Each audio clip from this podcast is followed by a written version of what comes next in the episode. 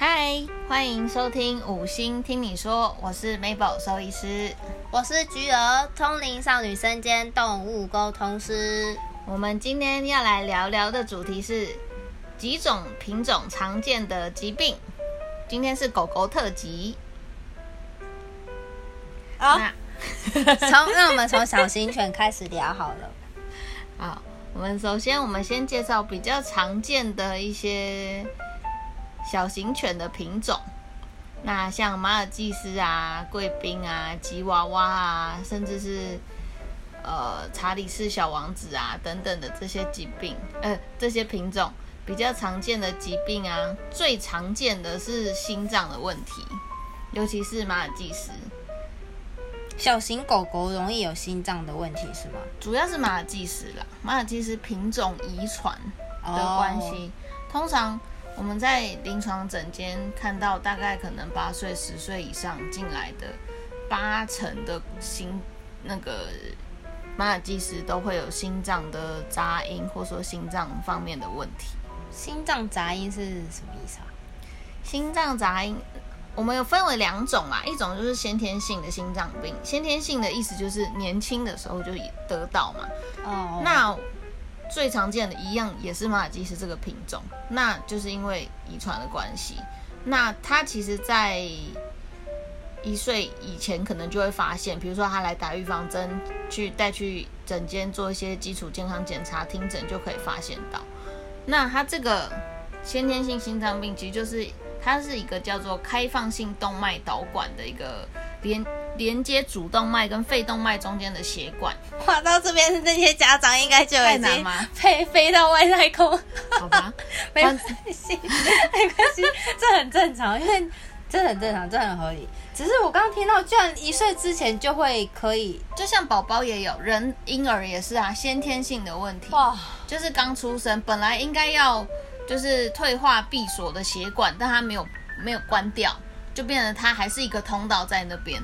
那他什么样没有去看诊，没有去检查的时候，他活生生的在家里的时候，有什么样的行为是让你觉得，哎，这个是对他很正常的在那边跑跳干嘛的时候，看得出来他这是有心脏的问题吗？其实不见得看得出来，因为小小时候他的心脏很健康的时候，除非就是他的那个血管异常到让他的心脏负担越来越严重，他可能会有一些开始咳嗽，开始喘。怪怪的症状开始出现，容易喘跟容易咳嗽，这家长就要多注意的意思，是不是？对。但是小狗其实很难看到了，因为它就是动来动去啊。对啊，就是会喘啊。而且你也不见得知道它有什么异常。对啊，对啊。我们前阵子才有一只，就是有被诊断出这个问题。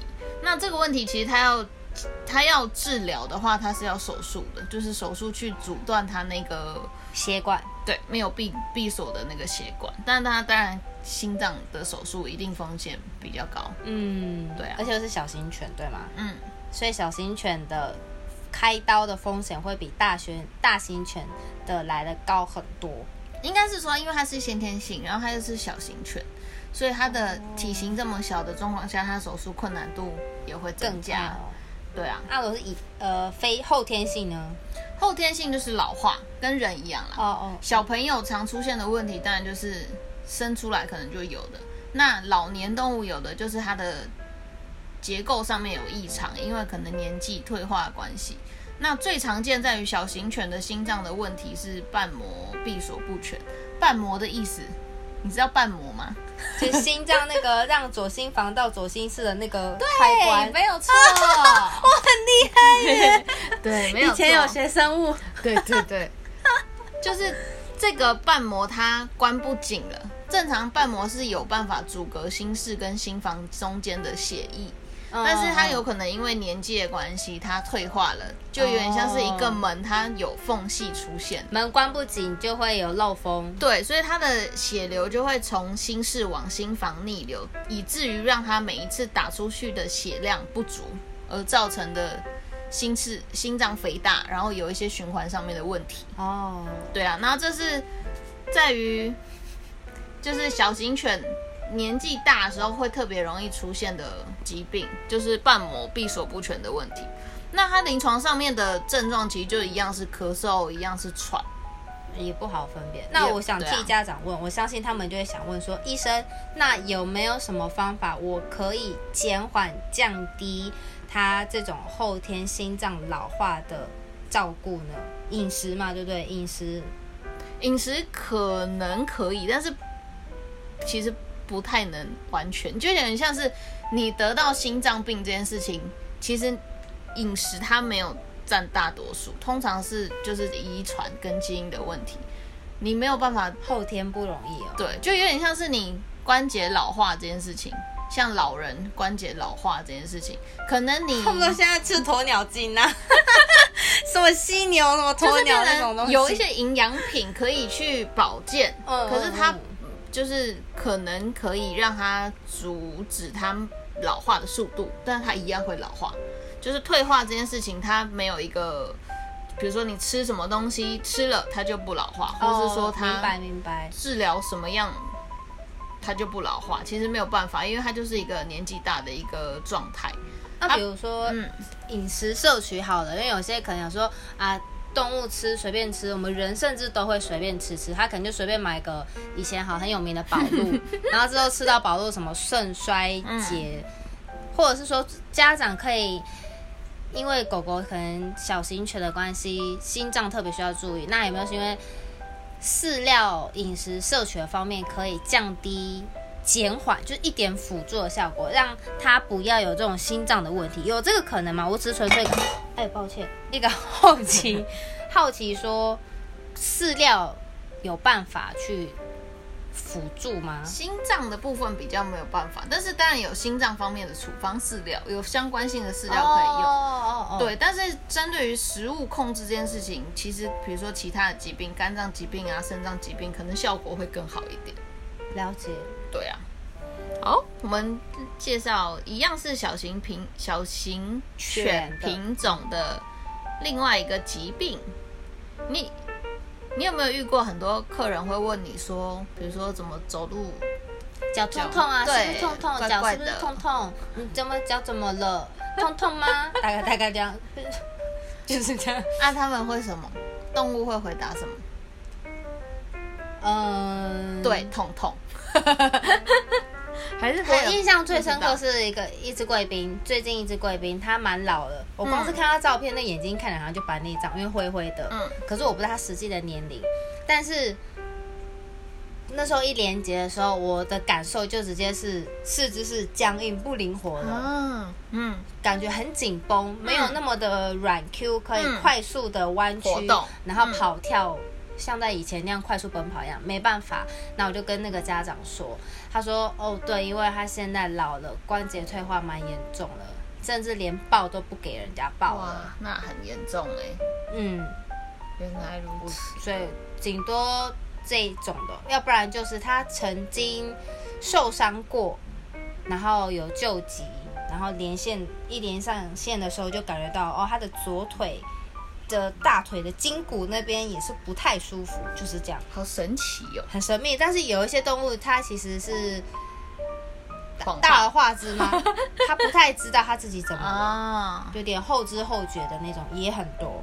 嗯，了解。对啊，我们要介绍的就是它的膝盖骨异位。嗯，是不是有很难的一个疾病名称？哎，异味是怪怪的味道吗？就是，是它的异常的位置。移位就是位置没有在正确的位置的意思吗？OK，对，那膝盖骨正常应该会就是像人的膝盖骨，它会固定在它脚脚的中间的这个位置。哦，应该在正中间，可是它跑到左边偏左或偏右的意思。对，就是偏内侧或偏外侧。哦，可是这个其实它有一样是有分先天性跟后天性的问题啦。老化跟是是就是先天发育可能发育的，比如说它。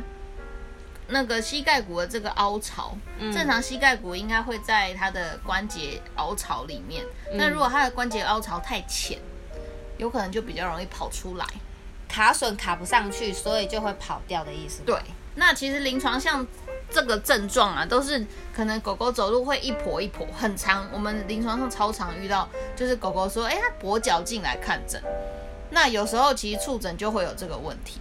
就是不一定是真的是肌肉拉伤，也不一定真的是骨折，有可能只是单纯他的膝盖骨异位跑掉了。可是它其实是有分级的，所以它其实在一开始前一到两级的时候，它有可能一跛一跛，但是它可能自己活动一下，瞧一下，哎，膝盖骨回到正常位置，它就可以正常走路。你刚刚说狗狗自己瞧一下吗？对，它就是可能伸伸直，它会自己伸直它的脚，伸展拉，类似有点伸懒腰的活动，的时候刚好又把自己瞧回去原本位置了。对，因为它这个就是它分级，就是它有一到四级。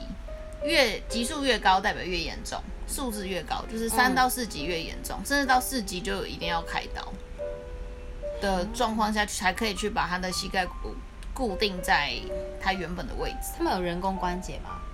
他们有，他们也有了。有，可是那个不普遍，然后费用又很高。对对对对对对。哦，天！而且大部分的关节，我记得现在是只有髋关节。膝盖还没有，膝盖好像还没有那么厉害。脚板有了吗？没有，有那种像机械的那种啦。哦，嗯，可是不是像人那么厉害去换，没有，还没有到那么完全的做这个部分，因为毕竟它的能做的数量也偏少。而且狗狗的体型跟人类差比较多，那个数据还不够成熟吧？对啊，所以这个问题也是在小型犬很常见，就是走一走，怎么好像。就脚跛一跛抬起来，哎，怎么好像走一走又正常了？对啊，这也是他们其实很常见的疾病。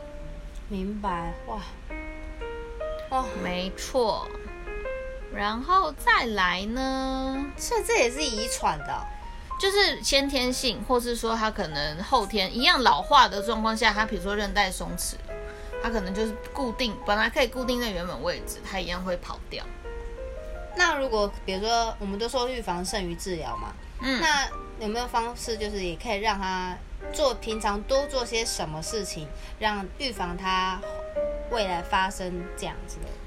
如果他是从小就就有的话，那个可能有点难预防。那甚至一假设他真的一岁就有，甚至你可以考虑就直接带他去手术，因为越来越严重的状况下，其实它会让他周边的组织一直在磨损，软软骨的磨损。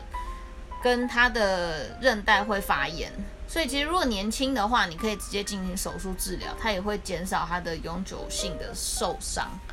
那如果年纪大才有发现的话，可能就要看他的身体适不适合去做这件事情，你跟有没有需要去做这件事情。那他他们也会不会就是像跟人类一样，你？要活着嘛，就是要动。你因为家长忙或者没时间，没有带动物常常去运动、去跑跑走走，会不会也是促使它诱发这样的疾病产生？不会，其实不会哦。嗯，不会多做运动有帮助？没有，他这个变成是说，他其实正常散步 OK，可是如果他是疯狂跳上跳下，像那种贵宾会冲来冲去、跳上跳下，对啊，那种可能反而会刺激他这个状况更恶化。贵宾很疯哎，嗯，而且我们也碰到过很多贵宾来，就是可能只是暴冲转个弯，就他的关节就脱臼了，蛮多的哎，贵妃吗？嗯，因为他们太活泼，就是很开心。比如说在玩的时候，一个太开心，冲太快，就一个转弯，一个 move，他的关节就出去了。天啊！对呀，所以反而是不能让他们太激动的活动啊。运动跑步那 OK，对啊，不过狗狗就是这样啊，没有不会这样的狗狗啊，几乎啊，对啊，没错，因为他他其实也不知道他这样会造成，他当然不知道，对，所以他就很开心的时候就会变这样。天哪，没有错，听起来好累哦。好啦，我们进入中型中型犬，嗯，中还是一样中小型啊，也不算中型，你有。你听过雪纳瑞这个品种吗？有，我们家以前养过。啊，是哦，嗯，那他有得过膀胱结石吗？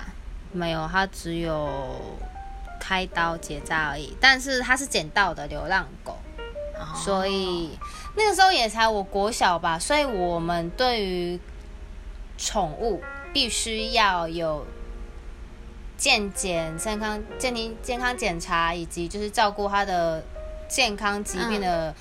知识，我觉得我们那个时候的年代不普遍，不普及，当然，所以国小我也不会那么注意说，哎，他今天怪怪的，我顶多觉得他很爱吃，就这样。你上次有分享一次，你的狗在那边翻垃圾桶吗？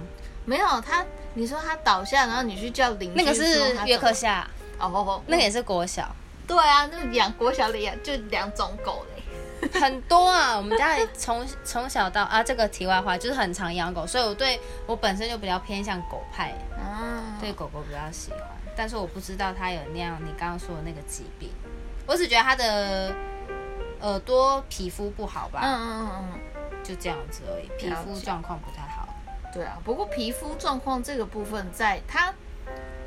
嗯，有一些特殊品种可能会有，不过大部分在台湾的狗狗很难，皮肤都不好，对，很难去完全避免掉皮肤这个问题，因为真的太潮湿跟太热。嗯，对啊，哎，离题了，我们要介绍雪纳瑞，我们最常见的是它的结石，你知道结石吗？就是它的，不管是可能肾脏结石、膀胱结石。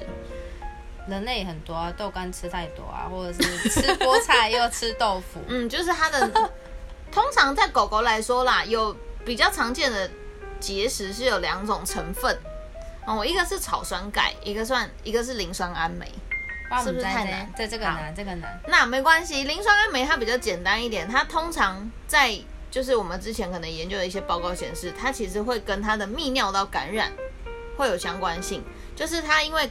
感染的细菌会造成它的尿液碱化，然后形成磷酸氨镁这个结晶，结晶堆积以后就变结石。你们是不是又跑到外太空去了？什么原因会造促使他们容易有这个问题吗？对，第一个就是感染啊，像刚刚讲，感染的这个细菌会 促使它这个结晶变多、变严重。再就是憋尿、不喝水，哦，跟吃的饮食不喝水。对，有一些小狗，尤其小狗，也不太爱吃，也不太爱喝水。我知道小型狗常常嘴巴很臭，挑食，对，是不是？对，就是有关系吗？因为不喝水，或者是？对啊，不喝水，它本身它的尿液也会比较浓稠，也会比较容易憋尿，因为尿液比较少，等于说它滞留在它膀胱里面的时间太久。对啊，对啊，对啊，也会比较容易造成结石的问题。哦哦，原来是这样子哦。对啊，然后在我们一样临床上面。雪纳瑞的结石发生率真的比其他狗狗的品种要来的多。我们可能来整间八只狗狗好了，可能至少有五只有结石的，可能都是雪纳瑞，很高哎。嗯，但是像那种比如说拉布拉多啊、黄金猎犬啊那种的结石几率就偏小，还真的很少。他们都是发疯的大喝水啊，对，然后疯狂尿尿。对啊，所以这种就变成是雪纳瑞它自己本身的这个体质品种也比较容易发生结石啊。对啊，我们曾经有遇过它一只狗狗雪纳瑞哦，它已经开了大概三次还四次的膀胱结石，每一次的膀胱结石大大小小可能至少有三四十颗吧。它整个膀胱里面全部都是石头，像那个沙袋，你有没有玩过小时候那个丢沙包？对对对对，像沙包的那个触感。好恶心哎！没错，就是你在切开前，你摸那个膀胱里面就沙沙沙沙，就感觉有东西在那边摩擦的那种感觉。他们应该也很难受吧？当然啊，它会变成频尿啊、血尿啊，或是说甚至在公狗比较常见是塞住的尿不出来。那不就跟他人那些男性射护腺的一些问题？类似的情况就是尿不出来，要尿很久才尿出来之类的。对啊，对啊，对啊，对啊。所以其实，在临床上，如果真的不是临床上，应该说在主人在家里能观察到的症状，就是很明显就是血尿，就是可能尿尿，比如说整滩有点粉红色，或者说尿完滴一两滴血，那个都有可能。对啊，然后其他就是频尿，就是狂跑厕所那种。对啊，那种也有可能，所以这个很常见，所以也要请主人特别观察。啊，听起来就是他们水喝太少，所以会有这样的困扰。嗯，水喝太少，然后跟泌尿道感染，跟它的可是泌尿道感染要怎么去预防？就多喝水，多尿尿也可以预防。哦，对啊，然后如果它因为有一些母狗在发情期的时候，它可能会喜欢。自己去舔它的阴部，嗯，对，所以这个部分你可能就要特别注意。有时候在舔的过程中，因为狗狗嘴巴可能多少一定有一点细菌，对的舔的这件事情要去避免的原因就是怕它上行性感染到膀胱，甚至如果没有结扎感染到子宫，那个都有可能。那猫咪不会吗？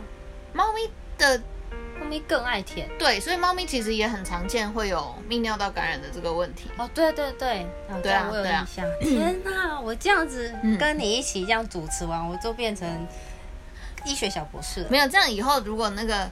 那个假设真的有客人问你说，哎，他最近，比如说他先先问问题好了，对，你就会知道说，嗯，这好像不太对哦，你可能要再去看医生。对，对你可能就就借此你可以知道说，什么问题你好像不是应该来问我，你应该要先去看医生。对，哇，对啊，然后 博大精深，对，没错，另外一个的。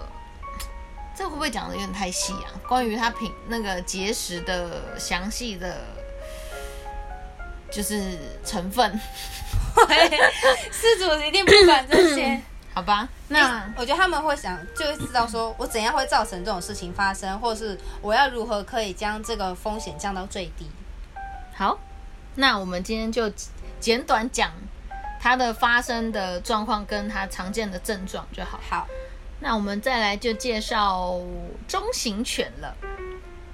好，最常见的在临床上的病例就是可爱的柯基，屁股圆圆的，椎间盘突出，没错，跟腊肠。对对啊，那这两个为什么很容易有椎间盘突出？其实就是因为他们的腰部过长，比较没有支撑力，所以嗯，然后有一些啊。而可而且我以前也有听过说，我以前因为我以前太喜欢狗狗了，所以我就会去看很多狗狗书籍。然后他们就有说，柯基跟腊肠的家长，你们千万不能让自己的狗狗常常处于一个跳或是爬或是想要讨抱抱这种姿势，会让他们的脊椎伤害非常大，对不对？没错，你非常的有 sense。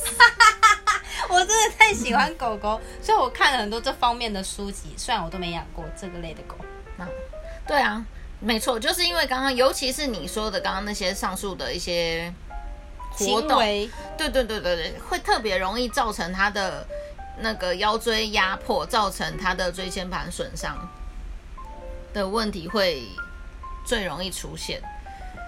对啊，然后其实，在临床上会有的症状最明显，你可能会觉得，平常它假设是很活泼的一些腊肠或柯基，它可能会趴扑，应该是扑在你身上，对，就是用后脚两只脚站立，然后扑在你身上，去要求你可能抱抱啊，或者说它很开心，要求要吃啊什么，对对对，这个临床上症这个动作它就会不做，因为它会痛啊，哦。他就不会去做这个行为，对，然后或者说上下楼梯他会迟疑，甚至走路连走路，对，他就站在原地。正常来说，他可能会走去喝水，走去吃饭。那你可能今天放下去，他就是站在那不太动。这个时候你就可能要注意，是不是真的有像椎间盘，或者说只是单纯的神经发炎、脊髓神经发炎的问题。所以，呃，神经发炎或者椎间盘有。异常的话，直接带去给兽医师检查，就可以马上知道说，哦，原来他是因为脊椎的出现状况，所以他不走路、不散步、不跑，不再做以前那些行为了吗？通常可以初步排、初步诊断啊，但是其实真正的椎间盘要椎间盘突出这个部分要去诊断，它其实是需要做其他检查的。核磁共振吗？对，啊，那个很贵耶。对啊，而且要麻醉。天哪！对啊。所以这个部分就变成，他临床上我们可以可以先排除是真的椎间盘的问题，还是其实他是脚拉伤。哦，对你可能要 先排除他是什么问题，然后再来建议主人是不是需要去做进一步的检查。哇，因为我很常遇到有客人会说，为什么最近不爱散步了？怎么不散步了？怎么了吗？可是。说真的，动物它们真的没有像人类的感知那么敏锐、那么敏感。嗯，它们甚至是啊，我要吃饭啊，啊，爸爸什么时候回来？它们顶多就是一天到晚都想这种事情，他不会太去管自己的身体状况，也是会有，但是不多。所以以后要是家长又有问我这种问题，我可能就马上警报器响，麻烦你先去看医生，先不要问我。我 就就因为这样听起来很可怕哎。对，而且你知道，其实如果假设他是因为真的椎间盘突出去压迫到他的神经，神经已经麻痹甚至瘫痪，狗狗瘫痪，就他可能阻断他神经传导，让他已经到后肢完全没办法动。瘫痪无力，剩手可以动的话，就一定要赶快去看医生，因为他这个其实神经它是有治疗的黄金时间。没错，这我嗯，对，如果你超过太久，比如说你拖个一个礼拜，就算你可以去手术，可能也就是没有办法完全恢复它原本正常可以走路的状态。所以是好发于腊肠跟柯基的这个品种会有这样的问题。对啊，这两种的几率偏高，然后再。这两种狗狗也比较容易体型偏胖，对，嗯，我有什么遇过，就是爱吃，有一种爱叫做阿妈的爱，阿妈 有一种饿，就是阿妈觉得你饿，对，腊肠不一定真的是阿公阿妈养啦，但是，对，没错，对啊，然后我有遇过是一只腊肠，可能假设它的骨架比较大，最多可能也六公斤左右，已经差不多了。我看过十公斤的，它整个肚子是在地上，哎，一颗气球，嗯呢，它就是一颗枕头在地上走，几乎基本上你就看到它肚子拖在地上走，然后脚脚超短这样。那它的脊椎伤害非常大呀。对啊，然后可是因为我们都会跟主人说，这个体重要控制哦，它不能那么胖啊，就吃很少了啊，没有办法就不会瘦啊。你们都那么客气的跟家长讲话，我们不然我们应该怎么讲？谴责他吗？就是说，对啊，因为不也不是谴责，就用词可以再强烈一点，说哦，你这个体重再这样下去，以后的问题会很严重哦。我没有在跟你开玩笑，你这样付出的那个时间成本、金钱会很大，不要怪我没跟你提醒。我们不会讲那么多了，但是会跟他讲说，他这个有可能会造成他的脊椎更严重的问题，但是依然的不能再恐吓一点吗？你说没有，我们通常要看主人态度了。哦，也是，对，因为我遇过很多的客户，就是动物们，看起来哇好肥哦，可是人类看起来觉得好可爱，因为圆圆胖胖就觉得啊好可爱哦。然后那些家长有说，哈哈，医生已经说他不能再碰下去了。哎，他听起来是开心开心的，没有觉得说啊怎么办担心感，没有那个。他们没有那种危机感，我就觉得，哎，这样子虽然别人看起来是可可爱，可是那对于他未来的健康是很大的隐忧存在。对啊，没错，这是真的，所以要注意。如果听众你们有养腊肠或柯基，千万要注意它的体型不要过胖。之前我同事养一只柯基，嗯，它是总公的体质的的体型，对，所以它也蛮大只的。可是他的名字叫阿肥阿布伊，因为他就是真的很肥很贪吃。你知道他那时候我看到他的时候，他已经瘦身成功。他妈妈就说，他还没有瘦身成功之前，他的肚子是贴在地板，他的鸡鸡是磨破皮的，因为因为他公的鸡鸡又在外面。他说他走路的时候都磨破皮，好可怜，很痛啊。对啊，很可怜呢，很可怜啊。可是他动物克制不了，所以人就觉得啊，他吃不饱，他爱吃，真的不要心疼这种情况，痛。太可怜了啦！对啊，他们他有帮他包尿布吧？至少戴个礼帽戴，不要摩擦到。我不知道，你现在看要是柏油路的话，多疼痛。嗯，太可怜。还好他后来瘦身成功就是了。啊，就没有碰到地板了吗？没有碰到地板，有距离，那很 OK 哎。那他主人不错啊，有在。他主人很宠他。嗯，好吧。他会不会过阵子看到他又变胖了？我不知道，那只狗是超级大妈宝，是超级。妈妈不在，他就崩溃那种。太那是分离焦虑症吧？而且他有点可能是他是从繁殖场带回来的，蛮嗯新，后来习惯就不会啊。后来对我们又离题了，没关系。好，我们简单讲一讲几个那个椎间盘的动物的那个保健好了。好，对啊，第一个当然就是像刚刚讲的体重一定要控制。千万不要太胖，因为太重也会让他们负担更大。然后，如果假设他已经是很胖的腊肠或者说柯基也不要太激烈的运动，就是上下楼梯，比如说从床上跳下来这个姿势，或者说不行啊。对，上下楼梯很容易会让他们的骨就是骨头挤压迫的关系，让他椎间盘直接破裂。而且那个脊椎开刀都是快要将近十万块，差不多。而且你要开刀要检查，然后在家要复健，可能至少要十多万，差不多跑不掉。还有交通费，你还要去预约。我们家狗之前脊椎开刀啊，对啊，那个也很辛苦啊，实在很有经验。没错。然后其他的话，就是还有一个比较要注意的是，因为很多的主人的。抱狗狗的姿势其实不是很正确，尤其是腊肠跟柯基，他们其实正常要抱的方式是要用捧着，手托下屁股，对不对？一个屁股一个在胸前，就是平的让它抱起来，不是像小孩小孩直接手插在嘎吱窝把它提起来，对。因为他们我们人跟狗狗的结构本来就不一样啊，你这样子以抱小孩的方式去抱腊肠或是柯基，其实会让他们的一样是脊椎压迫的关系，造成这个就椎间盘的问题。天哪！对啊，尤其又很胖的那种十公斤的腊肠那种更要小心。会不会一旦抱起来直接瘫痪？有可能。我的天哪！哦，千万要注意。好崩溃哦！对呀，我们现在听起来养猫养狗都好崩溃。